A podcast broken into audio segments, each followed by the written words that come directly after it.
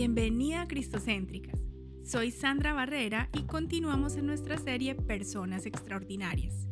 Hoy quiero hablarte de la vida de José y de cómo Dios transformó el mal que había en su vida en bien y en bendición. José fue el undécimo hijo de Jacob, pero su primer hijo con Raquel, que era su esposa favorita. Para comprender un poco de quién estamos hablando, recordemos que Jacob fue hijo de Isaac, e Isaac fue el hijo de la promesa a Abraham y a Sara, como lo vimos en el episodio anterior en el que hablamos de la vida de Sara. José era entonces bisnieto de Abraham. Jacob, el padre de José, se casó con Lea por obligación y después de siete años se casó con Raquel, la hermana de Lea, que era realmente la mujer que él siempre había amado. Si quieres entender bien esta historia, yo te invito a que leas Génesis 29. Entonces, Jacob tuvo 10 hijos con Lea. El mayor de ellos se llamaba Rubén. Y después tuvo dos hijos con Raquel, siendo José el primero de ellos y Benjamín el menor. Puedes leer la historia completa de José en los capítulos 37 al 50 del libro de Génesis. La dolorosa vida de José comienza a narrarse cuando él tenía 17 años y vivía en Canaán con su padre y sus hermanos.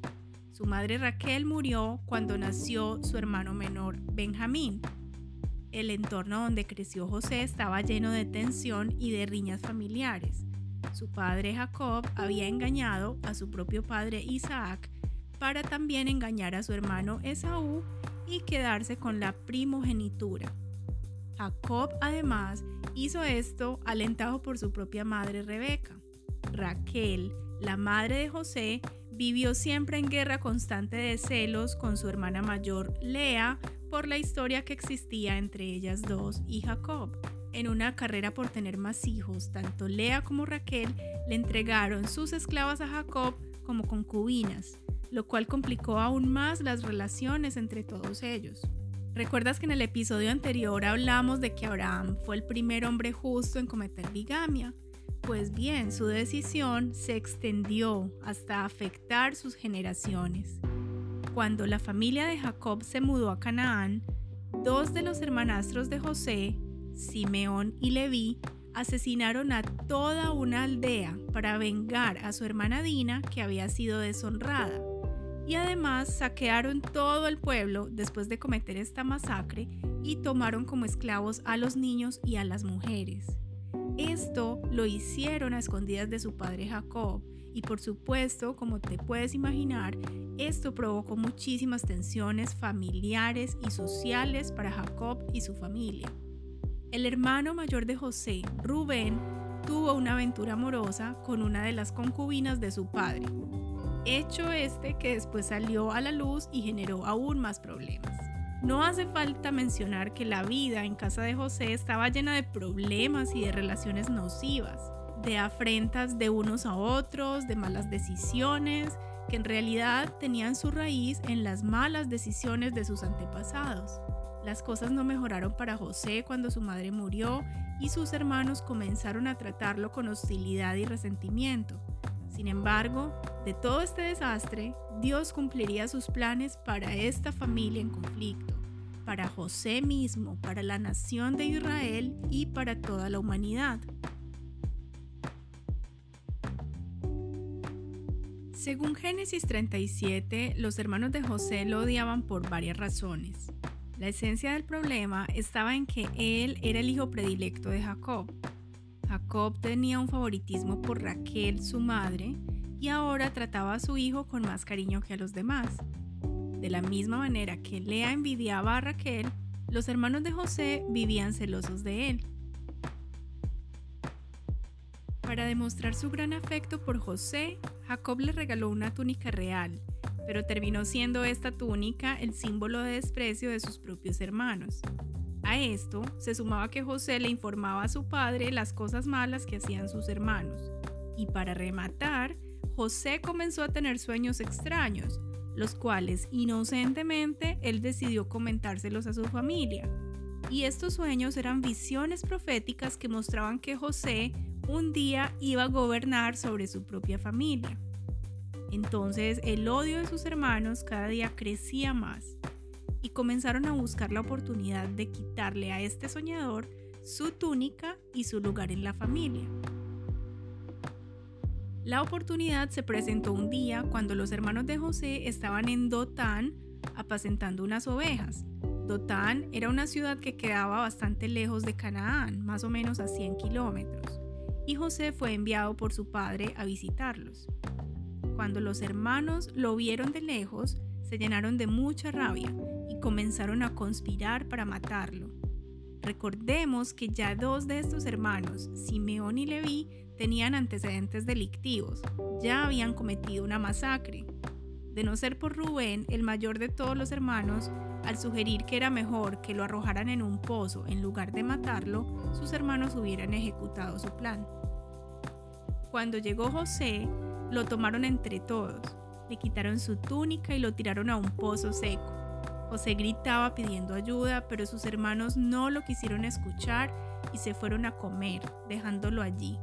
Mientras comían vieron que pasaba una caravana de comerciantes. Entonces Judá, uno de los hermanos, le propuso a los demás que mejor lo vendieran como esclavo a estos comerciantes y así podrían obtener un dinero. Y así lo hicieron. Lo vendieron por 20 piezas de plata a estos mercaderes árabes que se dirigían a Egipto. José pasó de ser el hijo predilecto de Jacob a ser un esclavo en Egipto. Ponte en el lugar de José, o quizás ya has estado en una situación similar a la de José. Pero imagina qué se preguntaba José en ese momento. Quizás renegaba de su mala suerte.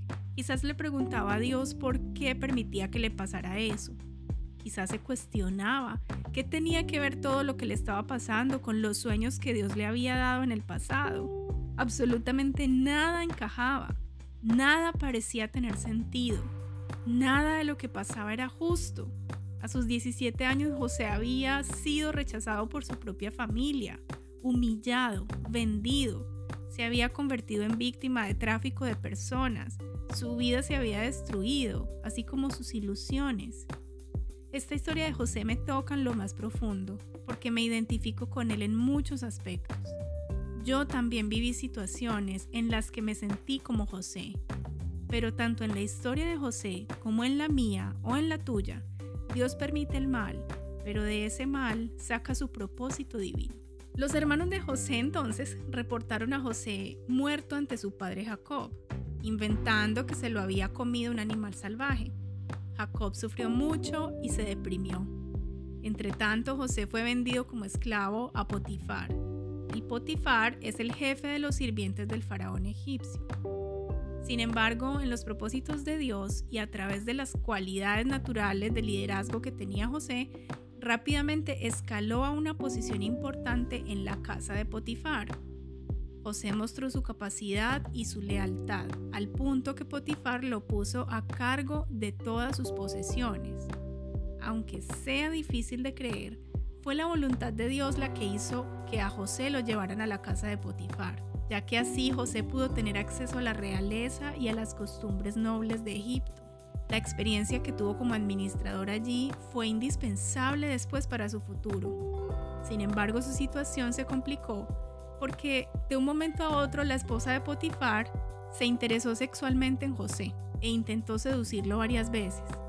José nunca accedió porque la Biblia dice que José era un hombre íntegro, que era entendido y sabio por lo tanto, él sabía que ceder a semejante tentación era traicionar la confianza de su amo y era ofender tremendamente a Dios. En una de las oportunidades en las que esta mujer lo acosó, logró quitarle su túnica y se quedó ella con la ropa de José en sus manos. Y ella después usó esto como evidencia para sustentar la falsa acusación que le hizo de querer sobrepasarse con ella. José era inocente, pero era su palabra contra la esposa de su amo, y por eso fue encerrado en la prisión de los esclavos.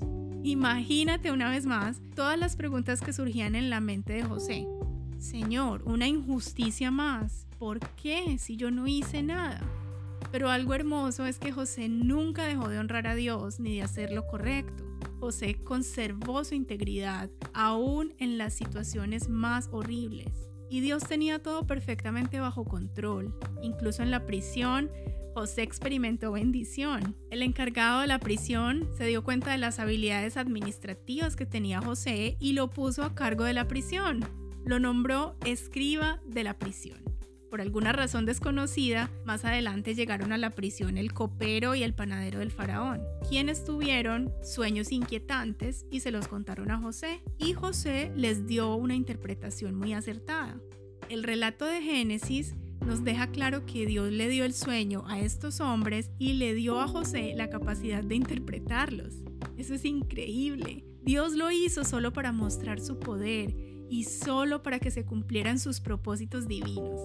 Más adelante, el copero fue restaurado en sus funciones para el faraón, pero este se olvidó temporalmente de su amigo José en prisión.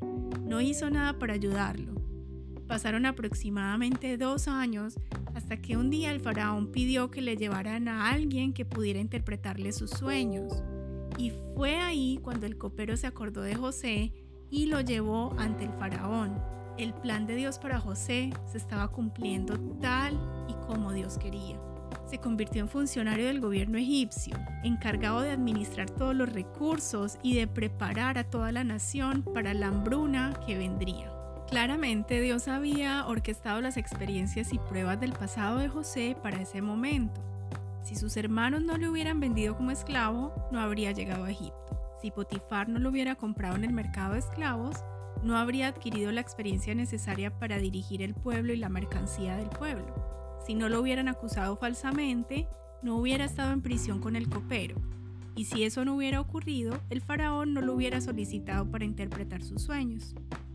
Dios mismo supervisó cada uno de estos hechos para preparar a José para llevar a cabo una función tan importante como salvar pueblos enteros de una hambruna. José, a sus 30 años, se convirtió en el segundo gobernante más poderoso de Egipto. Durante siete años de abundancia, José estuvo ocupado recolectando, almacenando y administrando mercancía para cuando llegaran los siete años de hambruna que Dios había profetizado en el sueño del faraón. Durante ese periodo, José se casó y tuvo dos hijos, a los cuales nombró Manasés y Efraín. Estos nombres los eligió basado en lo que pasaba en su corazón.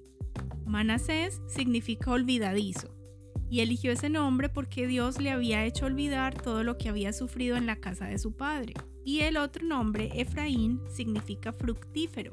José eligió este nombre porque Dios le había dado prosperidad en la misma tierra donde había sufrido aflicción.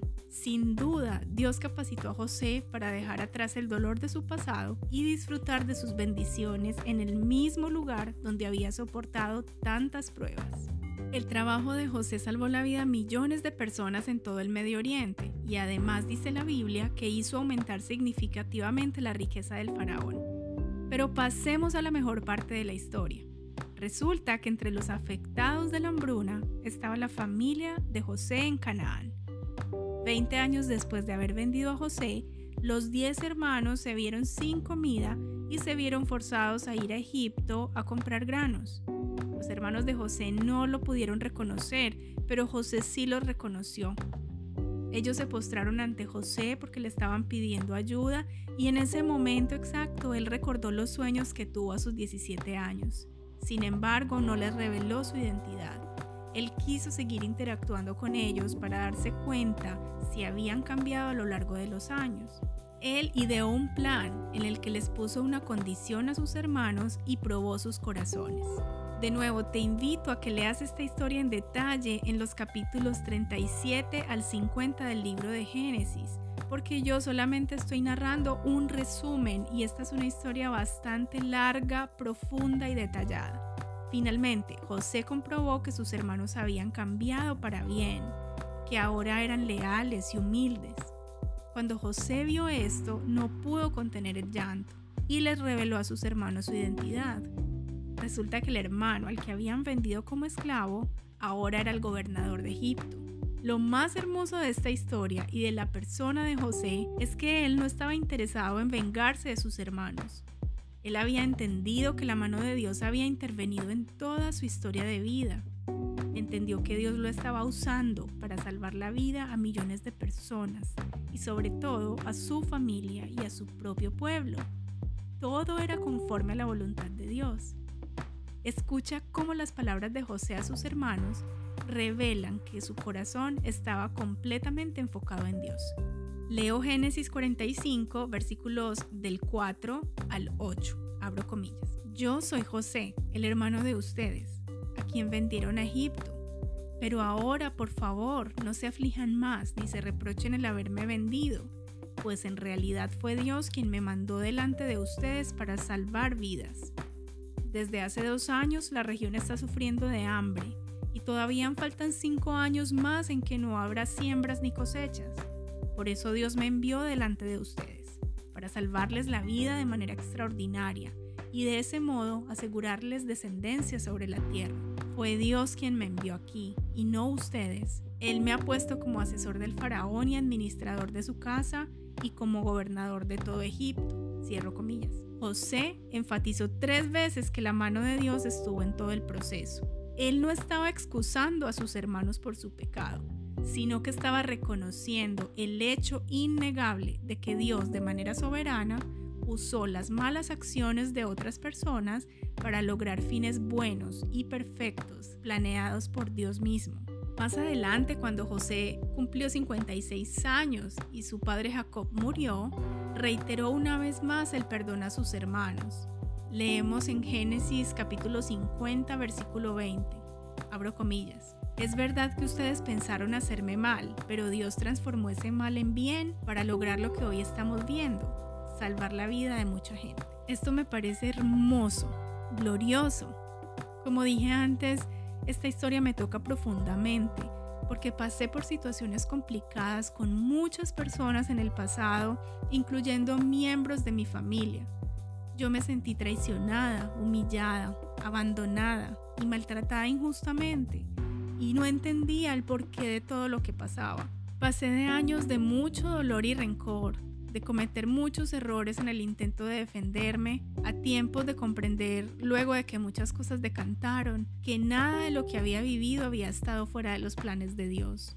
Nada había salido de su control. Él había hecho cosas profundas en mí, para su gloria, para sus propósitos, para mi futuro, para mi hogar, para bendecir la vida de otros. Yo pude perdonar de corazón a quienes me dañaron y pude amarlos de una manera sincera, solo por la gracia de Dios. Dios lo hizo en mí milagrosamente. Aunque las circunstancias de José fueron exclusivas para él, todos los cristianos deberíamos imitarlo. El Dios que supervisó los sucesos de la vida de José sigue sentado en el trono del universo. Él era soberano en las circunstancias de la vida de José y lo es también en nuestras circunstancias. Puede que no siempre entendamos lo que ocurre en nuestra vida, pero como José podemos confiar tranquilos en que Dios tiene todo perfectamente bajo control. No debemos angustiarnos por nada. Nuestro Padre Celestial reina sobre todo, absolutamente todo. Él es el Todopoderoso, Él todo lo sabe, Él está en todas partes y Él ha prometido hacer todo para mostrar quién es Él y para nuestro bien, tal como lo dice en Romanos 8:28 abro comillas. Ahora bien, sabemos que Dios dispone todas las cosas para el bien de quienes lo aman, los que han sido llamados de acuerdo a su propósito. Cierro comillas. Nadie, absolutamente nadie, se puede oponer a la voluntad de Dios. Nadie puede frustrar sus planes. Esto lo dice Isaías 14, 27. Abro comillas. Si lo ha determinado el Señor Todopoderoso, ¿quién podrá impedirlo? Si Él ha extendido su mano, ¿quién podrá detenerla? Cierro comillas. Mira, no sé cómo haya sido tu vida. No sé cómo es ahora. No sé qué tan desastrosa sea tu familia. Quizás tu familia sea tan tóxica como la familia de José, o quizás mucho más. No lo sé. Puede ser que te avergüences a veces de las cosas que hacen los miembros de tu familia. Puede ser que los odies por todo el daño que te hicieron. Tal vez vives pidiéndole a Dios la oportunidad de independizarte y alejarte de ellos. Tal vez ellos mismos arruinaron tu vida. Cada quien tiene su propia historia. Lo que quiero que tengas claro es que no importan los antecedentes de tu familia, no importan los tuyos, no importa si has sufrido tanto o más que José. Cuando tú decidas honrar al Señor, reconocerlo como tu Dios en toda circunstancia, cuando lo amas y lo adoras en toda circunstancia porque sabes el Dios que tienes, nunca más te van a llamar desamparada, rechazada o humillada. No importa nada de eso, Dios cumplirá su propósito en ti, porque nadie puede impedirlo, nadie puede detener los planes de Dios. Confía en Él, derrama tu corazón a Él, disfruta del Padre que tienes, disfruta de todo lo que el Padre quiere darte, perdona, libera tu corazón de las cadenas del odio y del rencor, perdona y serás libre. Quiero terminar con los versículos más hermosos a mi parecer de esta historia. Génesis capítulo 50, versículos 19 al 21. José le estaba hablando a sus hermanos y les dice, no tengan miedo, ¿puedo acaso yo tomar el lugar de Dios? Es verdad que ustedes pensaron hacerme mal, pero Dios transformó ese mal en bien para lograr lo que hoy estamos viendo, salvar la vida de mucha gente. Así que no tengan miedo, yo cuidaré de ustedes y de sus hijos. Y así, con el corazón en la mano, José los reconfortó. ¡Wow! Esto es hermoso, es desafiante. Seamos como José. José no solamente olvidó su pasado, sino que además perdonó a sus hermanos. José siempre estaba centrado en Dios. Su mirada estaba puesta en lo que Dios estaba haciendo. Y no solo los perdonó, no solo olvidó lo que le hicieron, sino que además los reconfortó. ¿Cuánto tenemos que aprender de José y de Jesús mismo?